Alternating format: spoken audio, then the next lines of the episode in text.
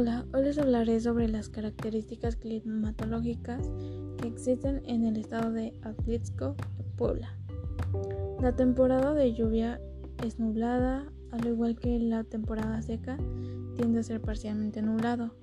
Es generalmente caliente durante todo el año y en el transcurso del año su temperatura general puede variar de 8 centígrados hasta los 28 centígrados y rara vez llega a bajar a menos de 5 centígrados o subir a más de 31 centígrados.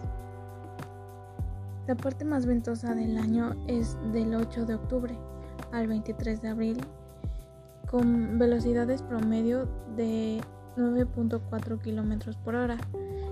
Viene con mayor frecuencia del sur y del oeste.